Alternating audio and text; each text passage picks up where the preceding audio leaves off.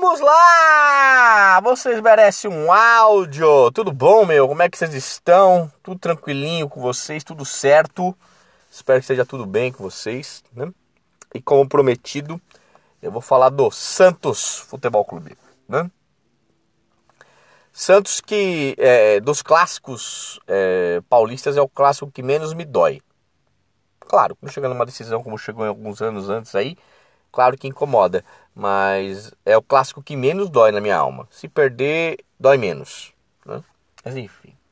Dito isso, é, vamos falar um pouco do momento do Santos, que ele, na verdade ele se baseia no seguinte.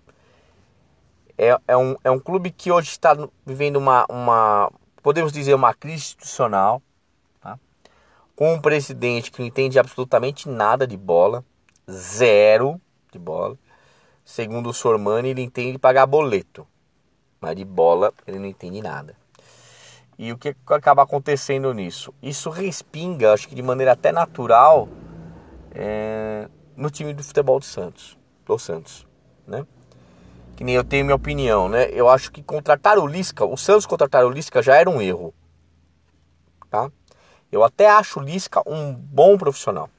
Eu só acho que emocionalmente ele ainda não está pronto para a função. Mas é um cara que você, quando ele pega uma sequência de jogos, você vê que ele entende. Os times são bem, bem alinhados, né? Mas acho que o Santos seria é, é, é algo que é muito grande para ele né? E acabou dando o que deu e ele não. Aí o pior da história do Santos é não é contratar o Lisca, depois é demitir o Lisca. Né? E o time excelente, né? Numa semana antes de clássico, tudo errado. E aí a semana do Santos toda tumultuada, né?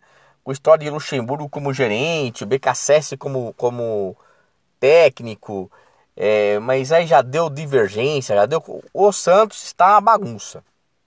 Tanto quanto São Paulo. Futebol Clube, né? Aquele que o presidente. O time aqui atolado no, no pertinho de zona de rebaixamento. O presidente quer aumentar a, a, o poder dele, quer ter mais uma eleição. Uma zona. Uma zona. Mas dito isso, cara, é, isso respinga no time de futebol, né? E hoje o Santos está cada dia mais afastado dos times de ponta do futebol brasileiro. O Santos, para mim, é um candidato a SAF brevemente. Brevemente, brevemente. Não tem como se sustentar. Né? Saiu um boato essa semana que o, o dono do Chelsea queria comprar o Santos e o, o, o Santos negou. É, para mim isso é notícia plantada. Eu não acredito. E, e se for verdade, meu, tem que chegar e dar um, uma, um, um pedala Robinho no presidente do Santos. Né? Eu aceitaria de maneira imediata né? Esse, essa compra. Né? E que falar do time do Santos? O time do Santos tem um goleiro muito bom. Né? O João Paulo é um goleiro muito, mas muito bom. Esse goleiro. Muito bom. Inclusive, Palmeiras, se precisasse de um, de um reserva mais novo, é esse cara que eu ia. É que o Lomba, ele, ele representa muito bem. Mas é esse cara que eu ia correr atrás. Porque ele é muito bom goleiro. Muito bom. Uma zaga que não é muito confiável, né? É, toma uns golzinhos muito besta, né? E, e tem no meio campo um, um, o Carlos Sanches, que é muito envelhecido, né? É um jogador que já rendeu bastante, mas hoje ele praticamente é um Felipe Melo, né? Já rendeu tudo na carreira e hoje se arrasta jogando futebol. Você tem o, o Soteudo.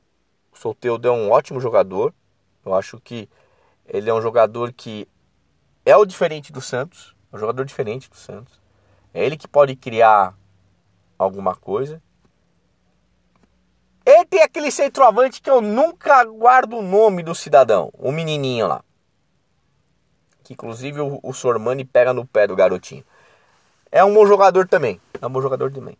Mas se você pega a punjança do Palmeiras, você pega a estrutura do Palmeiras como equipe e principalmente é, uma semana para treinar, ah, gente, o Palmeiras tem a obrigação de fazer um bom resultado amanhã. Não tem outro resultado a não ser a vitória.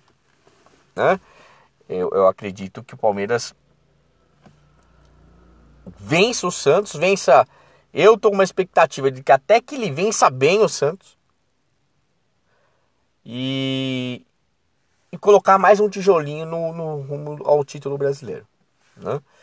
É, o Flamengo tem uma parada indigesta, que é o Fluminense, que é um time que, apesar de ter sido eliminado da maneira que foi contra o Corinthians, é, é, é um time que propõe jogo. Né? E isso é um problema para o Flamengo.